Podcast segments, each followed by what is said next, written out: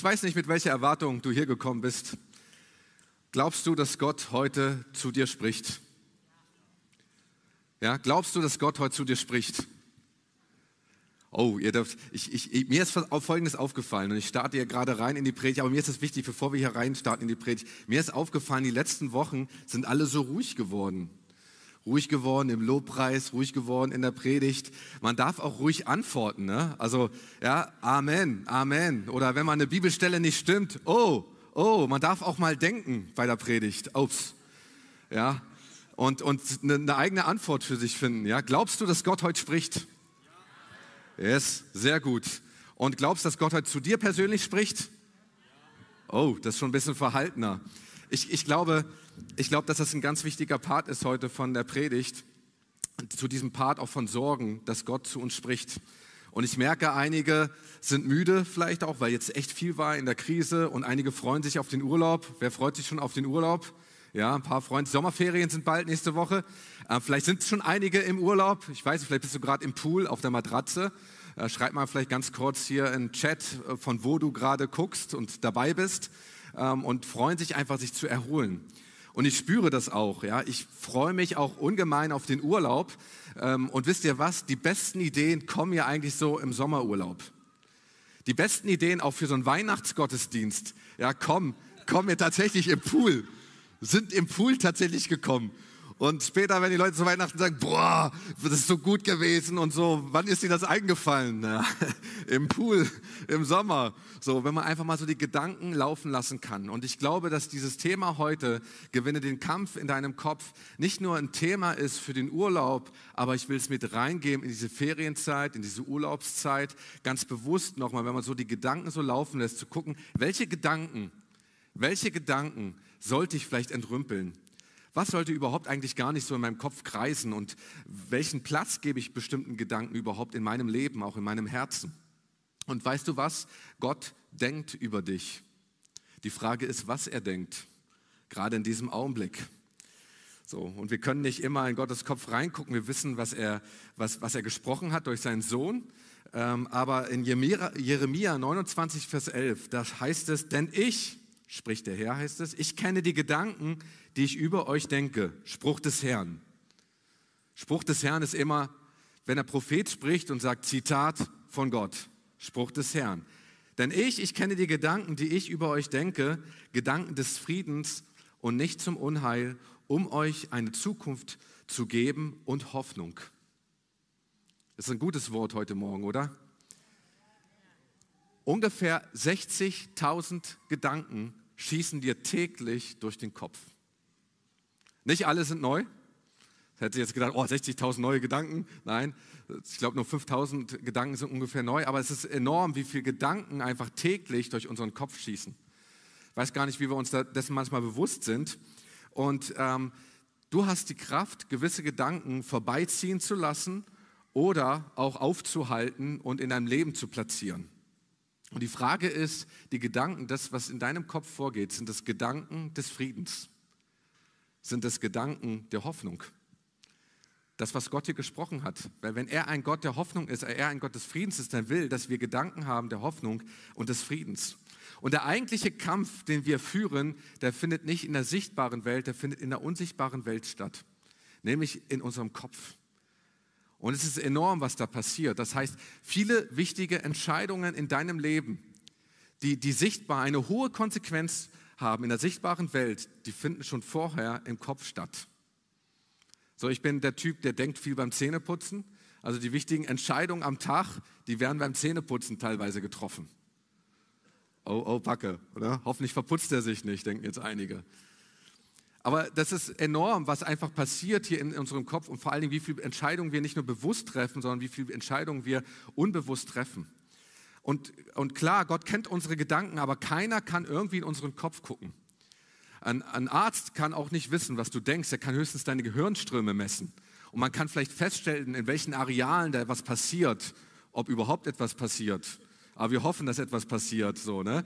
Und, äh, aber manchmal verstehen wir auch selber nicht, was bei uns hier überhaupt oben abgeht.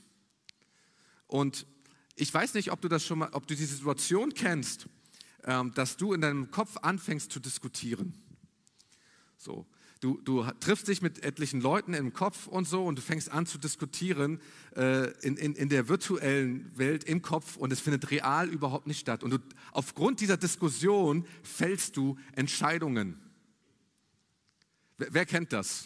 Ein paar kennen das. Und dann triffst du nächstes Mal diese Person und du haust da einen Satz raus und die Person sagt, hä, habe ich doch gar nicht gesagt. Ja, weil, weil du so tief so tief drin warst in deinem Kopf, da diskutiert hast und versuchst dich vielleicht irgendwie zu rechtfertigen, ne, dabei hat es real gar nicht stattgefunden. so kommen manchmal Situationen, Dinge in unserem Kopf, die eigentlich gar nicht drin sein sollten. Zum Beispiel, alle haben Corona, keiner liebt dich, ja, alle sind gegen mich, so, der hat dich irgendwie auf dem Kieker und nur die Frage, die er gestellt hat, war, hat er nur gestellt, um dich zu Fall zu bringen. Die Frage ist, stimmt das wirklich? Ist das wahr, was du denkst in deinem Kopf? Oder sind das tatsächlich nur Gedanken? Und es ist so gefährlich, wenn man in so einer Bubble ist, ähm, auch von seinen Gedanken und, und denkt, was richtig ist. Dabei hat man überhaupt nicht verstanden oder ich sag mal, wahrgenommen, was eigentlich wirklich um einen drumherum passiert. Und ich erinnere mich an eine Person, mit der ich gesprochen habe, ähm, die sehr unzufrieden war in der Kirche. Und sie erzählte und sie erzählte und über eine Stunde hörte ich zu. Und dann stellte ich so Fragen und sagte, du, wo ist das passiert? Wann ist das passiert? Wer genau hat das gesagt? Und ich war in gewissen Situationen dabei und ich versuche irgendwo nachzuvollziehen, hey, was passiert denn da? Weil wir machen alle Fehler, wir alle sind nicht perfekt und bestimmte Dinge kommen bei jemand anders an, als man das gesagt hat. Ne? Und, aber ich, in bestimmte Situationen konnte ich mich erinnern und habe gesagt, okay, wer war denn überhaupt dabei? Und während ich das so die Fragen stellte, konkret, antwortete diejenige, derjenige und sagte, du, ähm, Gideon, jetzt wo du so konkret fragst, kann ich dir das gar nicht sagen. Ich, ich, ich weiß das gar nicht. Und ich habe gesagt, du, ich bin nicht der, dein Feind. Ich bin nicht dein Feind in deinem Kopf.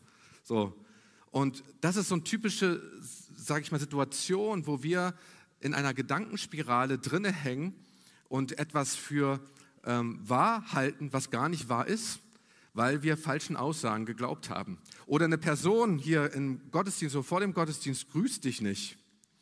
Und du denkst, oh, die hat etwas gegen mich. Und du, du grübelst drei, vier, fünf Sonntage nach und die hat etwas gegen dich. Ne? Und du fängst an, darüber nachzudenken, was sie denn gegen dich hat. So, und du lässt diesem Gedanken freien Lauf. Und irgendwann merkst du, du, die Person, die hat überhaupt nichts gegen dich. Versteht du die Situation, äh, in die ich euch so mit hineinnehmen will? Ähm, und früher so, als ich wirklich noch jünger war und auch viel so über die Sachen nachdenke, ich bin ein Typ, der denkt viel nach, auch all das, was passiert so im Kopf, ist nicht immer so einfach, auch diese Gedanken abzustellen. Das ist mein größtes, äh, meine größte Herausforderung, dass die Gedanken mal zur Ruhe kommen. Ähm, aber mein erster Ansatz war, um dieses Problem zu lösen, ähm, du darfst das nicht mehr denken. Kennt ihr das? Du darfst das nicht mehr denken. Als guter Christ oder als guter Mensch darfst du das einfach nicht mehr denken. Versuch den Gedanken wegzudenken. Und ich habe mich angestrengt. Nein, so weg damit. Es hat nicht funktioniert. Es hat nicht funktioniert. Der zweite Ansatz war, ähm, als ich Dinge getan und gesagt habe, die ich nicht sagen wollte, dass ich gedacht habe, okay, vielleicht denkst du so, was man nicht denken darf, aber es ist besser, das nicht zu sagen und es ist besser auch gar nicht danach zu handeln. Also Gideon, streng dich an, Disziplin, ne, dass das bei dir klappt, dass, das nicht, dass du das Richtige machst und das Richtige tust. Und ich sag euch, ist das anstrengend. Ey, ist, das kostet eine Kraft. Ja, du, Leute beobachten dich, fragen dich vielleicht, was denkst du gerade? Und in diesem Augenblick fühlst du dich irgendwie voll ertappt und denkst, ups, was habe ich denn da gedacht so? Und dann willst du das nicht sagen so. Und das ist wie so eine schizophrene Persönlichkeit in dir selbst. Ja, du denkst das eine und du machst das andere. Das ist übrigens, merkt das, hat auch nicht geklappt. Hat nicht geklappt in meinem Leben. Das ist mega anstrengend. Übrigens ist, sind das auch Ansätze von Religion. Religiöse Ansätze. Ja, denk das nicht, du darfst das nicht, tu das einfach nicht. Äh, tu ja nicht das Falsche, ne, dann tust du das Richtige. So, der, der Ansatz von Religion. Und wir sind so geprägt auch in unserer Gedankenwelt, auch dass wir manchmal merken, hups, da ist etwas passiert und wissen gar nicht, wie wir damit umgehen sollen. Wir fühlen uns manchmal schlecht und wissen gar nicht, ey, was sollen wir jetzt tun? Bin ich jetzt ein Sünder? Bin ich jetzt kein Sünder? Ähm, die Frage ist, was für weitere Ansätze gibt es noch? Mentaltechnik, ja, noch mehr Disziplin irgendwie, äh, versuchen das alles hier irgendwie unter Kontrolle zu kriegen. Das ist ganz easy. Der göttliche Ansatz ist ganz einfach. Steht in der Bibel. Ganz einfach. Nicht leicht, ja, aber es ist ganz einfach. Es ist Erneuerung. Es ist Erneuerung. Und Erneuerung, es kommt alles, unser ganzes Handeln kommt aus einem erneuerten Denken. Erneuertes Handeln kommt aus einem erneuerten Denken. Und weißt du was, das ist viel langwieriger, daran zu arbeiten. Festzustellen, dass ein Gedanke in deinem Leben kommt, der nicht in Ordnung ist. Und dann merkst du, wo kommt der denn eigentlich her? Mal irgendwie auf den Grund zu gehen, was du auch vielleicht selber irgendwie erlebt hast. Und du fängst an, dass Prozesse in, in, Prozesse in Gang gesetzt werden, wo du selbst Heilung erlebst. Vielleicht hast du Begegnungen gehabt mit, äh, mit Personen, du hast dich gestritten, vielleicht hat dein Vater oder deine Mutter dich falsch irgendwie behandelt, du wurdest irgendwie ausgeschimpft und von daher kommen manchmal bestimmte Dinge und du merkst, das muss erneuert werden in mir. Und Gott will das tun, auch heute an diesem Morgen. Gott will das tun, auch in deinem Leben und es ist wichtig, dass wir das zulassen. Religiosität und diese religiösen Ansätze, tu, tu nicht das Falsche, dann tust du das Richtige, unterdrück das Ganze, dass nie Heilung passiert, dass nie ein erneutes Denken passieren kann. Und ich lebe viel einfacher damit, dass ich genau der bin, das, was ich denke. Das ist nicht immer gut, aber es ist leichter für mich. Und ich entschuldige mich und bitte um Vergebung und ich weiß, ich brauche die Gnade des Herrn. So, und ich, das Spannende ist, auch wenn wir über erneutes Denken ähm, ähm, ähm nachdenken, sehr gut, sehr gut.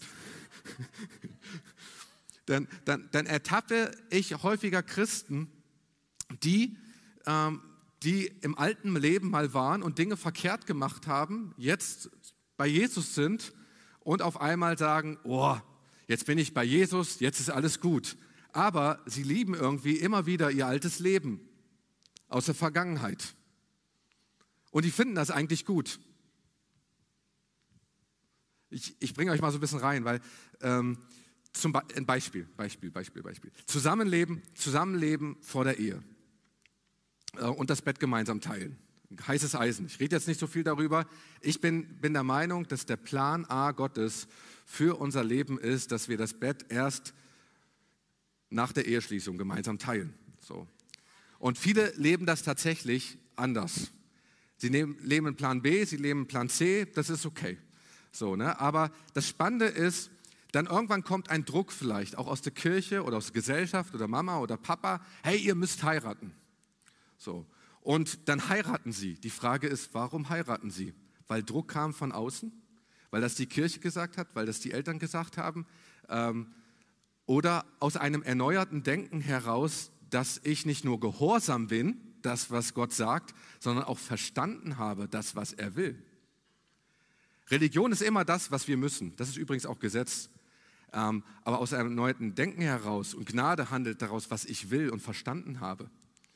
Erneuerung ist auch ein Part, kommt durch Buße. Buße, auch ein Wort, was wir wenig hören. Buße äh, ist ein altmodisches Wort und bedeutet Umkehr. Das heißt, ich wende mich von dem Alten ab und wende mich dem Neuen zu. Ich vergesse, was da hinten ist, um es mit Worten von Paulus zu sagen, ja, und wende mich nach vorne, dem Ziel, dem Kampfpreis. So. Und um auf das Beispiel zurückzukommen, etliche Christen, wie gesagt, haben ihr altes Leben schon irgendwie so halb hinter sich gelassen, luken aber immer zurück und sagen, ja, so verkehrt war das damals doch nicht. Und dann kommt es dann auch später, wenn du mit Jesus unterwegs bist und du hast eine Begegnung und da geht es darum, dass Leute vielleicht heiraten sollen oder wie sie besser zusammenleben, ähm, dass du sagst, ja, äh, ich, ich habe das damals auch so gemacht, ich finde das eigentlich in Ordnung. Versteht ihr so, was ich meine? Und wir, wir, wir nehmen die Kompromisse irgendwie aus dem alten Leben mit rein und versuchen die in das neue Leben irgendwie zu integrieren. Oh, oh, das klappt nicht. Das klappt auch mit dem erneuerten Denken überhaupt nicht. Paulus ist richtig sauer auf die Leute im Korintherbrief, in Korinth, dass er, dass er, dass er sagt, Leute, ihr habt das alte Leben zu doll lieb. Aber wenn ich komme, bis dahin überlegt mal, ob ihr überhaupt euch dem, komplett dem neuen Leben zuwenden könnt. So. Wie ist das jetzt nun mit dem erneuerten Denken mit unserem Kopf? Ich habe mit einem Beispiel will ich das ein bisschen versuchen. Jetzt brauche ich, jetzt brauche ich einen Freiwilligen. Jetzt brauche ich einen Freiwilligen. Wer, wer, wer will Jesus sein? Mal hier vorne, Jesus hier sitzen, Platz nehmen. Haben wir jemanden, der traut, äh, Jesus zu sein? Luke, bist du dabei? Du musst nichts machen. Ja? Komm, Applaus für Luke. Ja?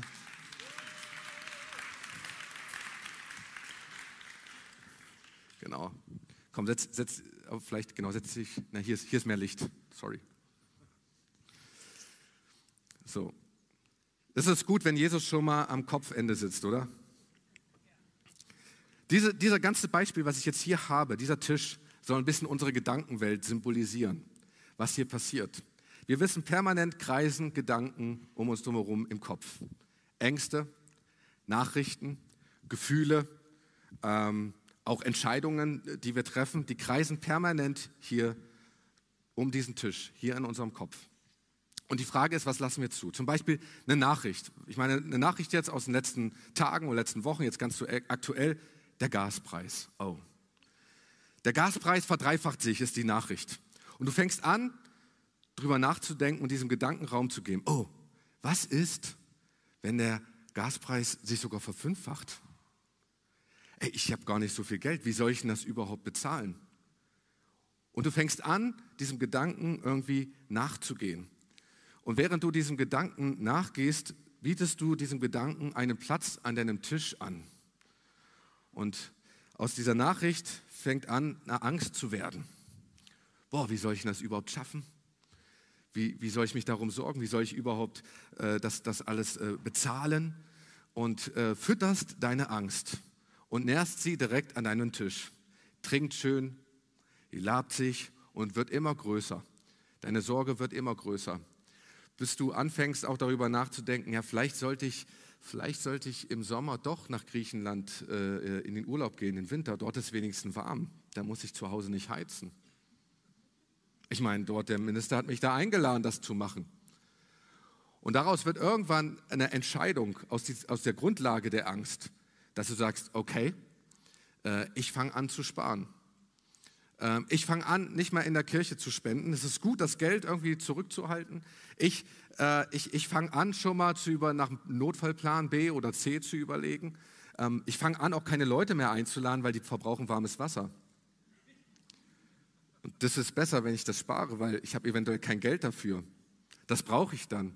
Dann fange ich auch an, keine, keine Leute mehr zum Essen einzuladen, weil ich verbrauche noch Strom. Vielleicht habe ich noch ein Gasherd. Oh my goodness. Das, was jetzt so lustig klingt, ist, ist gar nicht so lustig. Das ist das, was in unserem Kopf einfach anfängt, in, den gewissen Stufen. Und die Angst und die Sorge, die wird immer größer in unserem Leben. Wird vielleicht irgendwann richtig groß, geht auf, ne? Und bestimmt und wird eine laute Stimme hier an diesem Tisch. Und vielleicht ist Jesus hier jemand, der sagt etwas, aber wird gar nicht mehr gehört. Die Frage ist, wer sitzt noch alles an deinem Tisch? Ich meine, hier nebendran ist, sind ja noch genug Plätze hier an diesem Tisch, die, wo, wo er auch noch besetzt werden kann. Zum Beispiel Weisheit am Tisch sitzen zu haben, ist auch nicht verkehrt, oder? Dass, dass die Weisheit sagt, weißt du was? Liebe Angst, es ist gut zu sparen, es ist vielleicht gut auch mal um Rat zu fragen. Herr, aber denk, denk mir einfach mal drüber nach, auf was vertraue ich eigentlich? Vertraue ich auf Gott, den Versorger? Dass er alles genug ist, wie wir vorhin gesungen haben, dass er Yahweh Jiri, also Gott, der Versorger ist. So, und fang da Entscheidungen zu treffen. Vielleicht ist auch sogar sitzt Glaube an deinem Tisch noch und Glaube sagt und fängt an auch mit irgendwie zu diskutieren und sagt, wisst ihr was? Wir begegnen dieser ganzen Not und dieser Angst und dieser Sorge äh, mit Glauben. in unserem Mangel fangen wir an zu geben und großzügig zu sein. Das fordert dich echt heraus. Das fordert dich echt heraus. Die Frage ist, was hat Glaube für einen Platz in deinem Leben? Ist das ein Schleudersitz? Meine, wo wir irgendwie auf den Knopf drücken und sagen, oh, ja, Glaube wird weggeschleudert irgendwie vom Tisch ähm, und, und, und ist nicht mehr irgendwie dabei. Und die Frage ist, wie viel Raum oder welchen Platz gibst du bestimmten Gedanken, gibst du bestimmten Ängsten, Emotionen? Und äh, es gibt so viele Lügen, die einfach hier drumherum immer kreisen, ja, um diesen ganzen Tisch, die einfach Platz nehmen wollen und du kannst ihnen keinen Platz geben. Danke dir, Luke.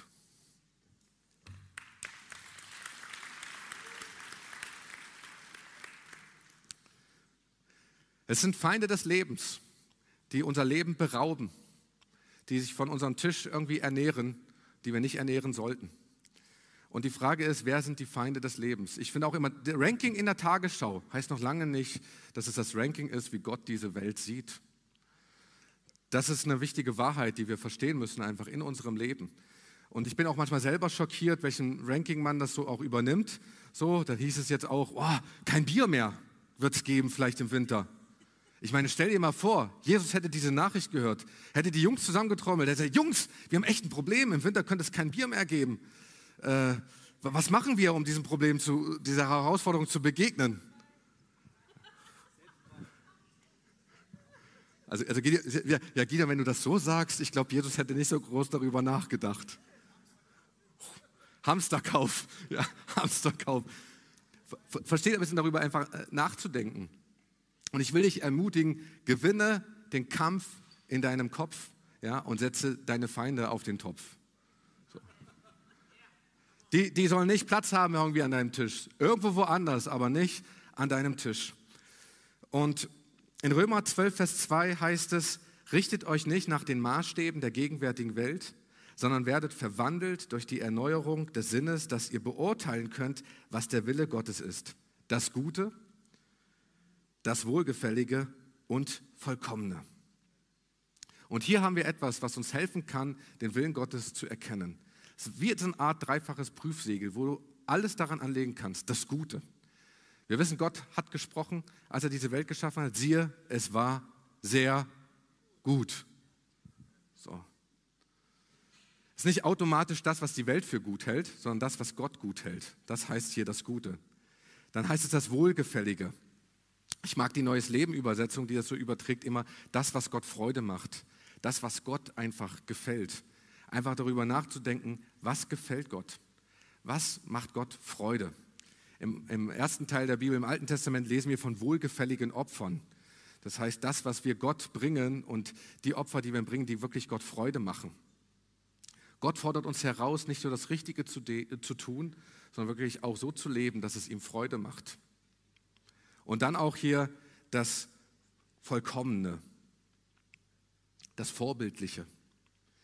Das heißt in, äh, in der Bergpredigt Matthäus 5, Vers 48, da spricht Jesus, ihr sollt vollkommen sein, wie euer himmlischer Vater vollkommen ist. Oh,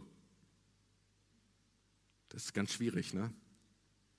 Aber das, was hier einfach ausgesagt ist, hier geht es auch um Sorgen, um Dinge, die wir im Verborgenen tun und die wir auch im Sichtbaren tun.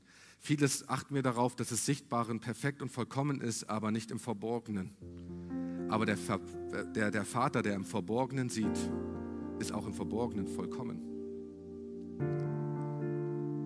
Es ist auch ein, ein Vertrauen auf das Wort Gottes. Das Wort Gottes ist vollkommen. Seine Zusagen, seine Verheißungen, seine Versprechungen sind vollkommen.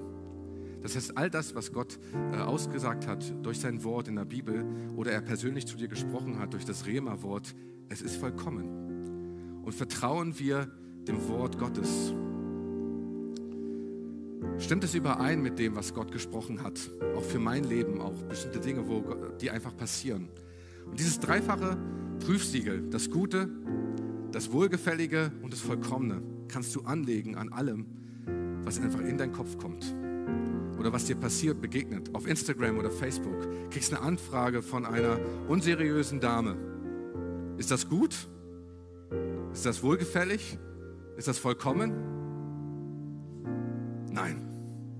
Okay, weg damit. Wie denkst du gerade über deinen Chef? Ist das gut? Ja, für mich ist das gut. Ist das für Gott gut? Für Gott wohlgefällig? Ist das vollkommen? Und fang an, alles mal da reinzunehmen, was du, was du denkst über andere Personen. Sind das Gedanken des Friedens und der Hoffnung? Ist das gut? Ja. Ist das wohlgefällig? Ja. Ist das vollkommen? Ja. Segnest in Gedanken die Person. Wow, ist das gut? Ja. Aber du redest schlecht in Gedanken über die Person. Hm. Einfach immer wieder fragen. Das Coole ist, Gott lässt uns in diesem Wirrwarr nicht allein. Im Psalm 23, Vers 5 ähm, schreibt David, du deckst vor mir einen Tisch im Angesicht meiner Feinde. Während die hier rumlaufen, deckt der Herr den Tisch und er setzt sich selbst daran.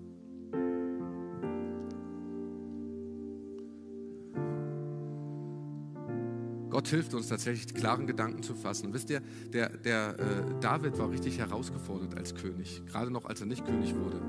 Der König Saul, der hat ihm richtig Unrecht getan. Und es war tatsächlich eine Herausforderung, ob Rache und Hass an seinem Tisch sitzen. Und als er König wurde, nachdem Saul wirklich gestorben war, dann lesen wir in 2 Samuel 9, Vers 7 äh, folgenden Vers. Nicht, ob ich ihn gerade angeworfen habe, da lese ich ihn. Da heißt es, da spricht er zu dem Mephibosheth, zu dem Nachkommen Sauls, hab keine Angst, ich will dir Gutes tun. Eine andere Übersetzung heißt es, an dir Barmherzigkeit erweisen wie ich es deinem Vater Jonathan versprochen habe. Ich will dir alle Ländereien zurückgeben, die früher deinem Großvater Saul gehörten, und du bist eingeladen, immer mit mir am Tisch zu essen. Dann heißt es etwas später, ein paar Verse in Vers 13. Und Mephibosheth wohnte in Jerusalem, denn immer aß er am Tisch des Königs. David entschied sich, dass Barmherzigkeit Platz nimmt an seinem Tisch. Weder Hass noch Rache in dieser Situation. Wenn wir nur einen Vers später nachlesen, im Psalm 23, Vers 6, da wissen wir, ne? Gutes und Barmherzigkeit werden mir folgen alle Tage meines Lebens. Weil er sich entschieden hat, dass Güte und Barmherzigkeit Platz haben an diesem Tisch. Ich will dich ermutigen, gewinne den Kampf in deinem Kopf. Denn ich kenne die Gedanken, die ich über euch denke, Gedanken des Friedens und nicht zum Unheil, um euch eine Zukunft zu geben und Hoffnung. Und ich will dich fragen, wem oder was hast du einen festen Platz in deinen Gedanken gegeben? Vielleicht sogar auch in deinem Herzen, dass es schon tief verwurzelt ist. Und will dir die Möglichkeit geben, einfach jetzt zu antworten. Welche Gedanken kommen in deinen Kopf, die eigentlich nicht kommen sollten? Welchen, welchen Platz, welche Rolle spielt Jesus hier in deinem Leben an dem Tisch? welche, wie laut darf seine Stimme sein in deinem Leben? Wie laut darf, darf die Weisheit in dein Leben reinsprechen oder die Wahrheit? Wie laut darf die Stimme des Glaubens sein äh, in deinem Leben? Ich will, dass du einfach darüber nachdenkst. Vieles passiert auch damit, dass wir auch mit bestimmen können, was hier passiert, auch um den Tisch drumherum. Ich nenne immer so, mit was füttern wir unsere Gedanken. Ich persönlich, ich lese nur noch Nachrichten, ich schaue sie gar nicht mehr. Ich höre sie auch nicht mehr, weil es mir einfach zu viel schlechte Nachrichten sind. Das ist jetzt meine persönliche Entscheidung. Aber ich habe mich entschieden, bestimmte Dinge, wie, wie ich meinen Kopf und mein Herz fülle mit guten Gedanken. Aber die Frage, die ich dir stellen will, jetzt haben wir ja Urlaub und einige freuen sich so sehr auf den Urlaub und auf die Sommerferien und auf die Zeit, die man hat, die man ja sonst nicht so hat. Was wäre, wenn du die Bibel zur Hand nimmst und einfach mal das Lukas-Evangelium komplett durchliest und danach die Apostelgeschichte. Was würde passieren mit deinem Mindset? Das, was Gott getan hat, Jesus getan hat, mit seinen Jüngern und danach seine Jünger. Und ein Buch habe ich jetzt auch gerade frisch durchgelesen. Es ist, es ist, es ist dicker. Es heißt Die Generäle Gottes. Mutet ein bisschen kämpferisch an. Und zwar äh, ist es ganz bewusst die, die Missionare sind mehrere Missionare mit ihrem Leben einfach aufgezählt. Ist digital für 10 Euro zu haben. Ich sage jetzt nicht wo, du wirst finden, wo für 10 Euro.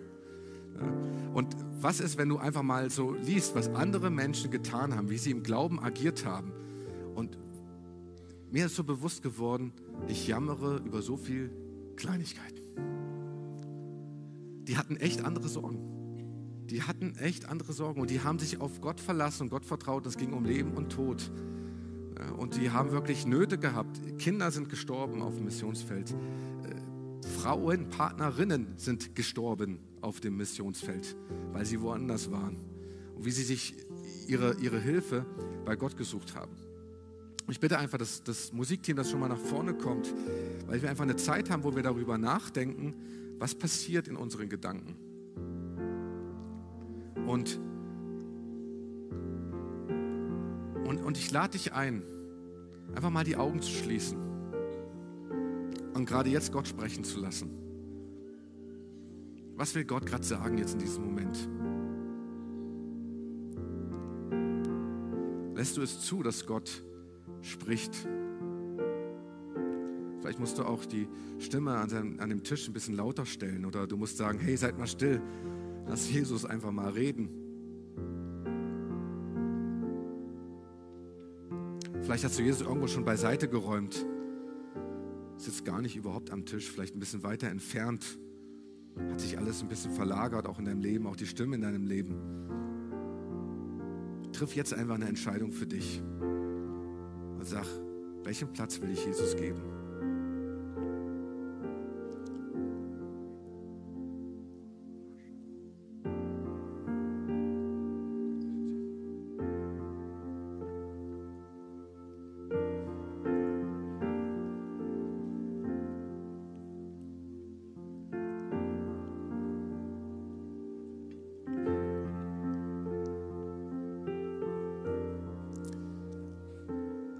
Will, ähm, vielleicht, vielleicht stehen wir auf dort, wo du gerade bist. Und ich will heute nochmal jetzt einen, einen Aufruf an all diejenigen richten, die Jesus gar nicht hier am Kopfende platziert haben. Weil ich spüre, dass Jesus dich einlädt, ganz, ganz speziell neu zu ihm zu kommen und vielleicht auch das allererste Mal zu ihm zu kommen. Und er lädt dich ein, mit all seiner Gnade, mit äh, die er gelebt hat, wirklich zu ihm zu kommen. Auch mit all den falschen Gedanken, das einfach alles zu ihm zu geben. Und wenn du diese Entscheidung heute zum allerersten Mal treffen willst, sagst, Herr, ich will dir mein Leben geben, mit allen Konsequenzen. Ich will sagen, du bist genug. Ich sage, du bist der Chef in meinem Leben. Ich will, dass du die lauteste Stimme in meinem Leben bist. Dann gib doch ganz kurz ein Handzeichen und sag, Jesus, hier bin ich. Jesus, hier bin ich. Ja, danke, danke. Ich will deinem, deiner Stimme, deinem Ruf folgen. Dankeschön. Und ich lade ein, dieses Gebet, was ich jetzt spreche, einfach mitzusprechen. Ähm, und auch, auch uns als Kirche, weil es sind einige dabei, die haben die Entscheidung heute zum allerersten Mal getroffen, auch einige vielleicht ganz neu im Leben. Und ich will, dass wir jetzt zusammen einfach als Kirche stehen, um diese Menschen zu ermutigen. Deshalb bete mir nach. Jesus, ich komme jetzt zu dir. Danke, dass du für mich gekommen bist. In guten und in schlechten Tagen. Danke, dass du meine Gedanken siehst. Und auch wenn sie schlecht sind, du liebst mich. Ich bringe dir all mein Leben mit all meinen Gedanken, mit all meinen Gefühlen und ich gebe sie dir. Und ich übergebe dir heute mein Leben mit ganzem Herzen. Nimm mich so, wie ich bin mache mich zu einem neuen Menschen. Ich will dein erneuertes Denken haben und empfange jetzt dein göttliches Leben. Und ich bekenne mit meinem Mund, Jesus Christus, du bist mein Herr. Amen. Können wir einen Applaus geben an all diejenigen, die sich entschieden haben.